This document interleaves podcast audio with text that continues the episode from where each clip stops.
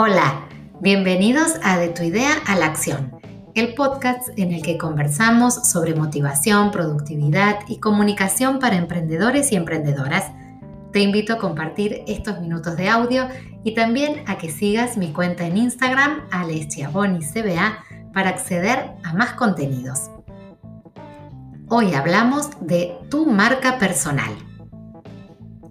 Y empiezo este tema con una pregunta. ¿Sos tu propia marca? Si aún no te diste cuenta, la respuesta es sí, lo sos. Tu nombre es tu primer rasgo de marca personal. Sucede que muchas veces no caemos en la cuenta y solo consideramos marca a un nombre de fantasía o al título que le ponemos a un producto. Eso también es marca, pero antes estás vos. Si tu decisión es posicionarte en el mercado con tu nombre propio, esa es tu marca sin dudas. Y tenés que cuidarla, tenés que cuidar tu nombre, especialmente en el mundo online, que es en el que vas a mostrar tu trabajo y tu experiencia. ¿Cómo podés hacerlo? Desarrollando con coherencia tu identidad digital, todo eso que vamos dejando como huella en el mundo virtual y que es allí nuestra vidriera y también lo que vamos dejando en el mundo offline, ¿no? Porque la marca personal se juega como en ambos mundos, tanto en el mundo digital como en el mundo offline y tenemos que cuidarla en los dos. Van tres tips para que te enfoques en el desarrollo de tu marca personal, específicamente desde la comunicación, porque podés cuidar tu marca y enfocarte en el desarrollo de tu marca desde otros muchos aspectos, desde el diseño, el packaging, el logo, la protección legal de tu marca, pero aquí yo quiero poner énfasis en tres tips para que te enfoques en el desarrollo de tu marca específicamente desde la comunicación. El primero es que publiques en tus redes sociales solo contenido relevante que consolide tu perfil como experto.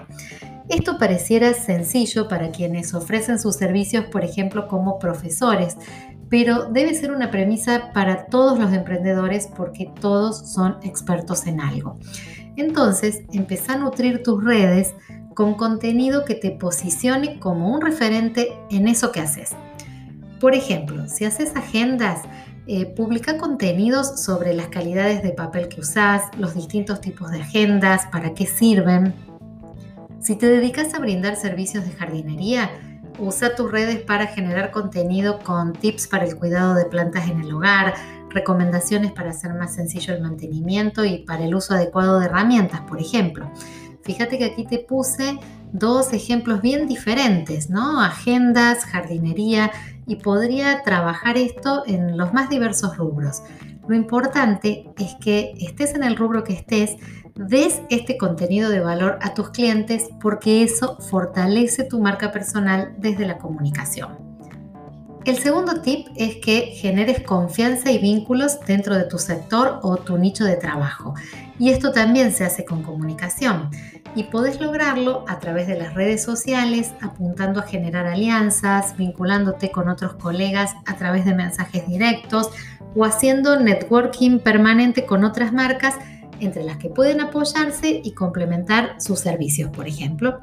Y en el mundo offline, participa de círculos emprendedores aprovecha eventos y trabaja de manera honesta con tus proveedores y con tus socios en la cadena de valor que vas generando. Y todo esto apuntalalo también con la comunicación. Tercer tip, centra tus mensajes en tu cliente o en la comunidad que querés formar.